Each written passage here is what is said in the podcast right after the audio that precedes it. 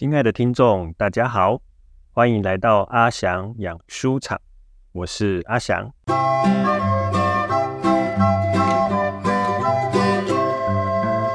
阿翔养书场是一个跟阅读有关的节目，我会试着聊聊家里养的几本书，跟大家分享阅读这些书的经验。希望我跟这些书相处的故事，可以成为听众朋友们的帮助，让听众朋友也都可以在自己的家里试着养养书，成为养书大户。这两天一直在想，可以怎样描述自己过去这些年对系统神学的一些体会。心里觉得，若是把这段与系统神学的爱恨情仇史描绘出来。应该有助于读者阅读许许多多看来有点吓人、让人望之却步的系统神学书籍。说老实话，刚成为基督徒的头几年，我是不太喜欢系统神学的。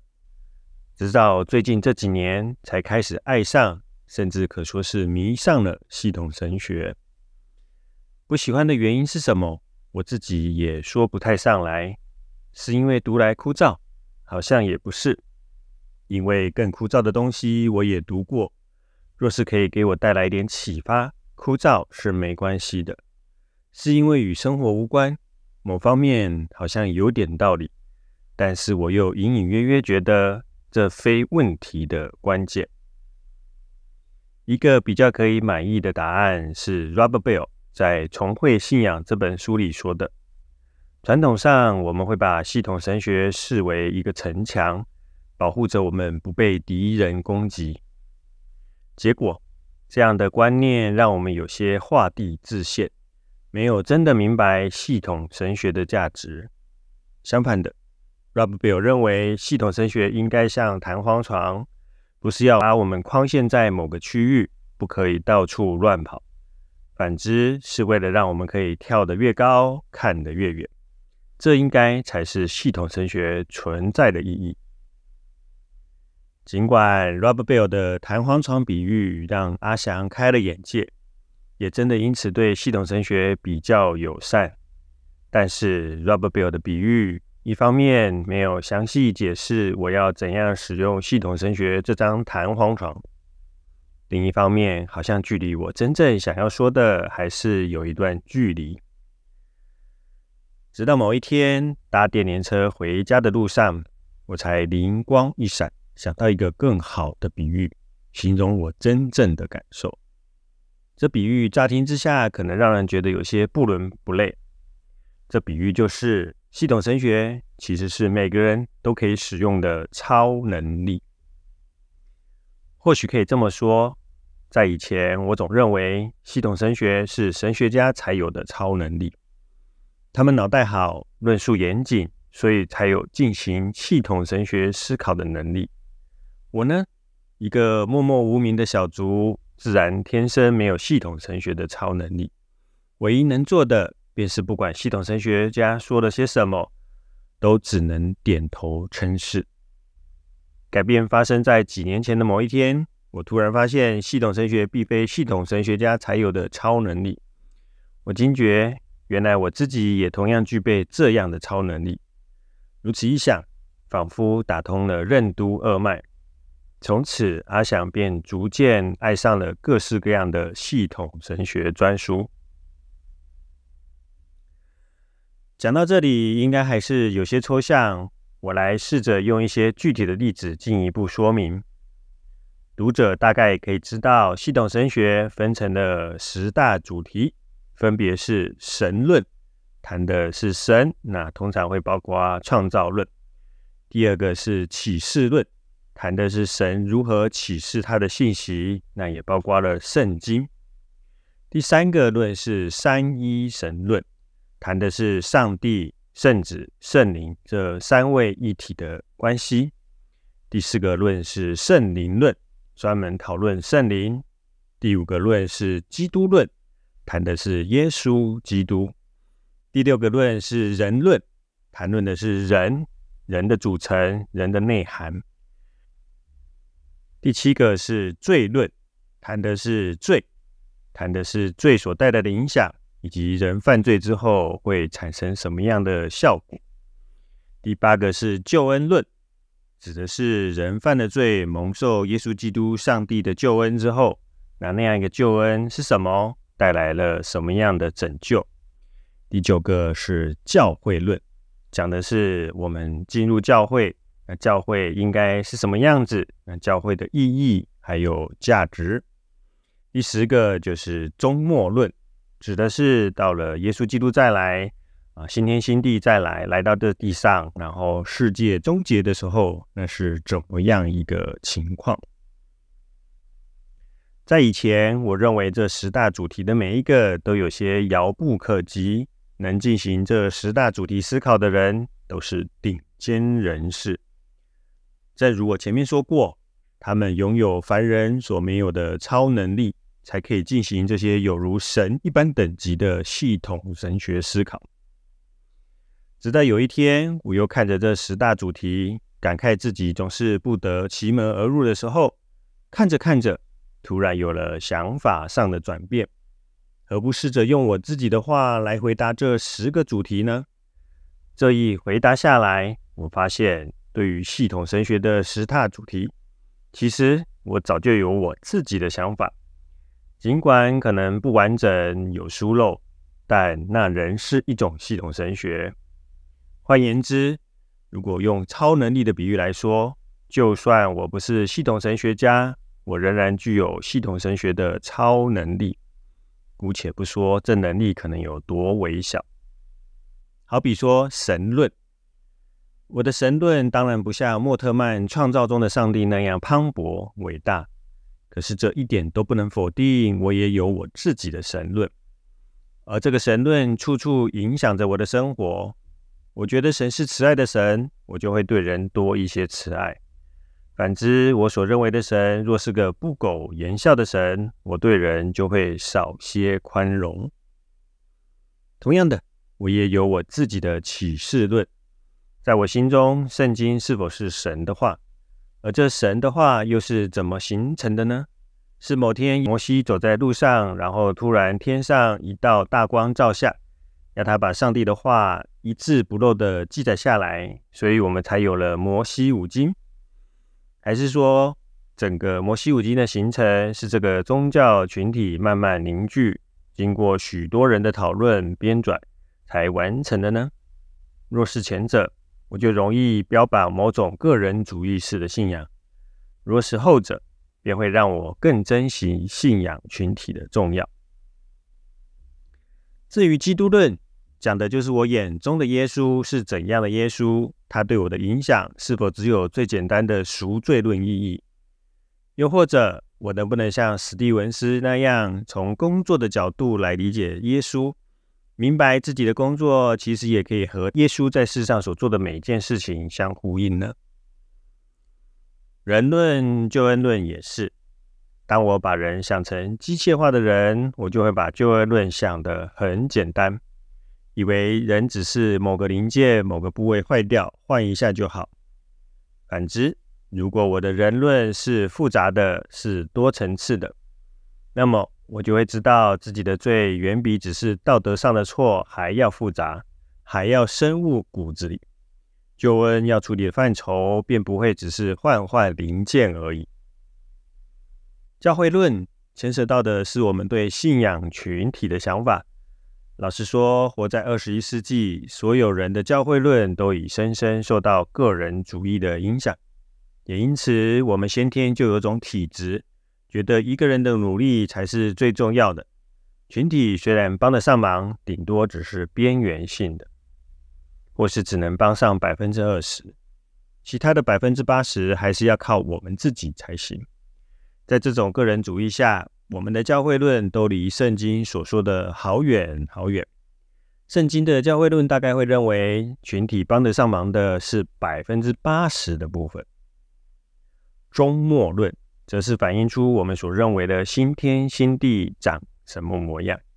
我常听人说，对于终末论，我们谈的时候要很小心，能不谈就不谈，因为很容易走上歧途。阿祥对这种说法没有很买账，主要原因就是任何人的潜意识里都藏着自己所以为的终末论，对新天新地或者说天堂有自己的一套想法，而且深深影响着我们每一天的生活。不去谈，不代表我们就没有终末论了。事实上，不去谈，反而容让错误的终末论继续寄生在我们的信仰里。由此可见，从神论、启示论到基督论、人论、罪恩、救恩论，乃至于教会论、终末论，系统神学的每一论都可以在每个人的思想中找到对应之处。每一天，我们都在用系统神学的架构来看待世上万事万物，进行系统神学思考，等于是我们自然而然就会的事。可能可以这样类比。系统神学就像是每个人体内都有的器官都存在的一个系统，好比说呼吸系统或消化系统。尽管有时外表看不出来，那器官、那系统依然在我们里面运行着。就算是认为自己对系统神学一点皮条都没有的人，他的潜意识中也是有着自己的系统神学。人。就是透过自己的系统神学，在解读、诠释、面对生命中的每一件事情。这甚至包括了生命中最寻常对于成功或失败的看法。我曾经在一次出版社的会议中，试着把失败带进系统神学的讨论里，并且制作了一个表格，从中发现，一个人对于成功和失败的想法，也跟他的系统神学有关系。表格的左边是一组我称之为逃避失败的神学。在这种系统神学中，神论会认为神是永远不失败的；启示论则认为圣经是教人成功的；人论认为人是由成功组成的；罪论认为失败就是罪；基督论则认为耶稣基督不会失败。救恩论又认为，救恩就是让人在每件事上都成功。圣灵论会认定圣灵永远只会带来成功。三一论认为，成功比人跟人的关系更重要。教会论说，教会只能成功，不能失败。最后是终末论，逃避失败的神学觉得新天新地不会有失败这件事。紧接着，我又在表格的右边列出一组不逃避失败的神学。在这种系统神学中，神论会认为神会为了更大的东西，好比说爱，而宁可失败。启示论则是认为我们所拥有的是圣经，是教导人勇于尝试失败。人论认为人都是从失败中学习的。罪论则是否定失败才是罪。相反的，逃避失败的人才是罪。基督论则表明，耶稣的失败挑战了世俗所认为的成功。救恩论认为，真正得到救赎的人会勇于真实，不怕失败。至于不逃避失败的圣灵论，会认为失败是圣灵带来的祝福。三一论呢，人跟人的关系建立比成功还要重要。教会论则是觉得教会很乐于失败，也欢迎失败的人进来。最后是终末论，则认为人到了新天新地，一样也会遇到失败这回事。我们或许不会有意识地像逃避失败的神学那样，在每个系统神学的主题上都那么明目张胆地成功导向。然而，不可否认的是，面对成功和失败，大多数时候，我们是倾向认为神是站在成功的那一边。我们对人的定义也不自觉地用成不成功来判断他，仿佛救恩和成功是画上等号的。读经的时候，下意识所追求的也是怎么从圣经当中找出生活或事业的不败法门。处于教会追求增长的风潮下，也没什么人会认为神可能希望的是我们人数减少。新天新地还会不会有失败？尽管大多数人都没想过这个问题，但是不晓得为什么，我们的潜意识里隐隐约约好像就认定了新天新地里不会有失败。这就是阿翔所说的，每个人都有自己的系统神学，都在使用系统神学的超能力。当我们以为自己跟系统神学无缘，觉得自己没有系统神学的超能力，其实系统神学正悄悄在我们的潜意识里工作，影响着我们对成功与失败，或是生活中其他大大小小事情的想法而不自知。还可以再举一个例子，像稍早前谈过的个人主义。表面上看来，个人主义是个世俗的概念，应该跟系统神学八竿子打不在一块儿。然而，个人主义本身其实也可以说是一套系统神学。如果用类似的系统神学架构来分析，大概会像下面这个样子：个人主义的神论认为，神是不需要别人帮忙的强大超人。个人主义的启示论认为，圣经或是某本书教导我们如何成为一个不需要别人的人。个人主义的人论认为，最优秀的人是靠自己而活的。个人主义的罪论认为，无法靠自己的人有罪了。个人主义的基督论觉得，耶稣是靠自己成功的表率。个人主义的救恩论觉得，所谓的救人，便是让一个人有办法单单靠自己就好。个人主义的圣灵论会认为，圣灵就是让每个人为了成就自己的目的而存在。个人主义的三一论假定圣父、圣子、圣灵之间的关系是冷冰冰的关系。个人主义的教会论当然就是把自己当成了教会。个人主义的终末论期望的是我们可以成为像人一样、像超人一样的人。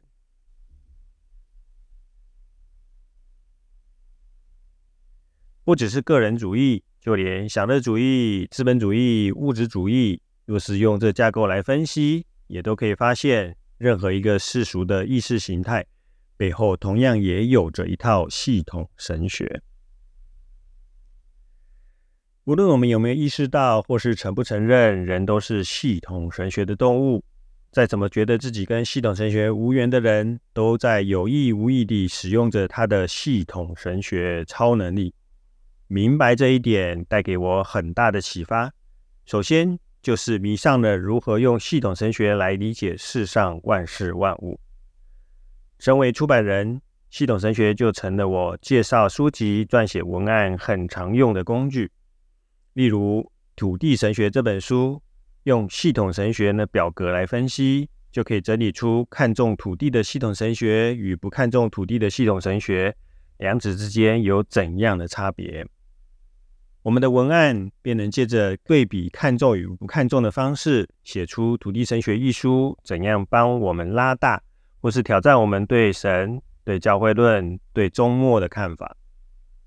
除此之外，还可以更细致地进行论说，指出教会过去对土地的讨论如何只停留在在神论里。而布鲁格曼怎么样借着研究圣经、研究旧约，发现土地其实也能丰富教会的基督论、圣灵论、教会论。写文案之外，拿来分析文化也很有效果。消费文化、物质主义、科技文化、资本主义，每一个都有自己的系统神学。一出戏剧、一首歌，也可以分析它的系统神学。找出 Chat GPT 的系统神学，K-pop 的系统神学，Netflix 的系统神学。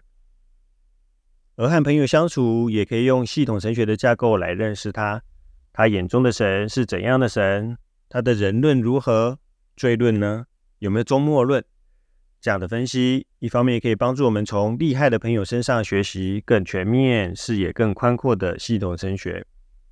另一方面，如果你是领导者、牧者、传道、辅导，这分析也可以让你知道需要帮助的对象哪个面向出了状况，怎样借着扩充那方面的看法来帮助他。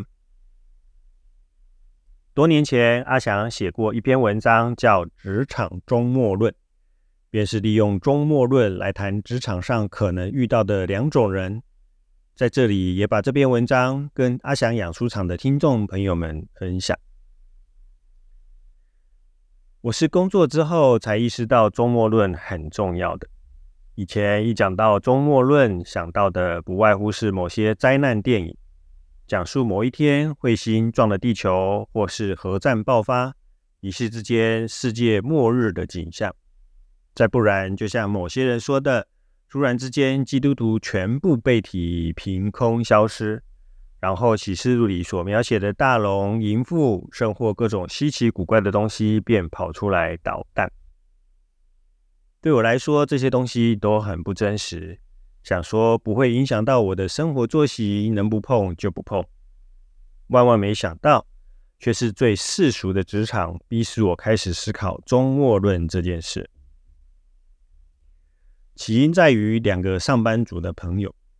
朋友 A 其实能力相当不错，英文可说呱呱叫。不过他很容易紧张，一件事情交给他，总要担心个半天。而他请别人帮忙的事情，也总是叮咛再三，到几乎让人觉得厌烦。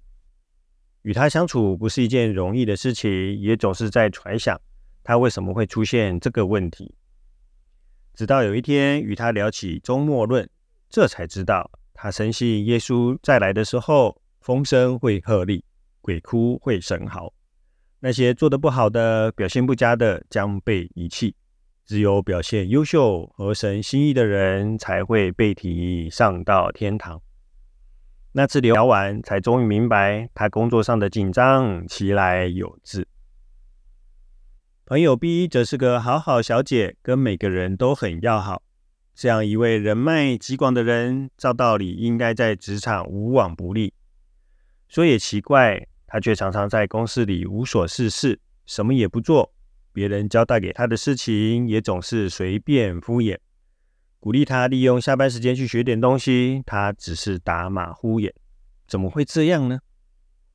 一样是跟他聊了周末论之后，发现问题的症结。他认为所有基督徒到最后都要上天堂，与神的荣耀合而为一。那时候我们什么事情也不用做，什么事情也不用学，偶尔唱诗赞美神。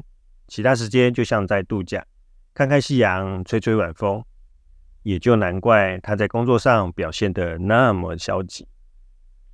这让我开始重视周末论的问题，发现一个人对于周末的看法，原来会在不知不觉间影响他在生活与工作中的行为。我自己最喜欢的周末论，非毕德生莫属。他认为生命的结束还是生命，生命，生命。更丰盛的生命。换言之，终末论不是要用可怕的审判来恐吓我们，终末论也不是告诉我们上了天堂就可以翘二郎腿。终末论是用意象来提醒我们要好好的过每一天的生活，在生活中学习做人处事的道理。因为到了周末，我们与耶稣一起复活，届时在人世间所学的一切。都会帮助我们更能够参与神在新天新地里的工作，去享受更丰盛的生命。上面就是阿翔几年前写的《职场周末论》，当然文章里的两位朋友算是比较极端的例子，可是不可否认，在我们不知道的某些时刻。我们所持有的某些系统神学，真的在影响着我们的一言一行、一举一动。我们都是带有系统神学超能力的人，所以更要好好重视自己的系统神学思考力。谢谢大家收听第八集的阿翔养书场。在这一集里，阿翔试着分享自己如何从觉得系统神学与我无关，到迷上阅读或是系统神学著作的心路历程。让我有这样的转变，其中一个关键因素就在于，是不是不可以不再把系统神学当成少数某些人的专利，而是开始意识到，任何一个人，不论是不是神学院教授、教会的牧长，也不论是不是基督徒，都带有自己的一套系统神学。只要是人会进行思考，我们都是系统神学的超能力者。明白了这一点，阅读系统神学的书就不再只是看着有超能力的人变魔术给我们看。反之，我们变得像是个同样也会超能力的人，在欣赏其他技术更高明的专家怎样使用他的超能力的时候，进而从中得到启发，缓冲、加强、调整、反思我们使用超能力的技巧。相较于过去局外人的心态，如今我们也成了其中的一员，参与在神学改变世界的运动当中。我们像是加入了复仇者联盟，尽管能力还比不上钢铁人或美国队长，可是我们独特的生命经验会让我们的系统神学超能力可以做到钢铁神学家做不到的事，看到美国神学家看不到的地方。记得几年前，香港推动莫特曼盼望神学与终末论不遗余力的邓少光老师来台，我有机会跟他闲聊。我聊到的自己怎样用新天新地有没有蟑螂这想法来诠释终末论，就让他啧啧称奇，因为这是很少接触自然科学的他不可能会想到的系统神学思考角度。盼望上述这些关于系统神学的种种，有助于听众朋友再次拿起任何一本系统神学的著作，让自己的系统神学超能力带着我们一同起飞。阿翔养书场，我们下一集见，拜拜。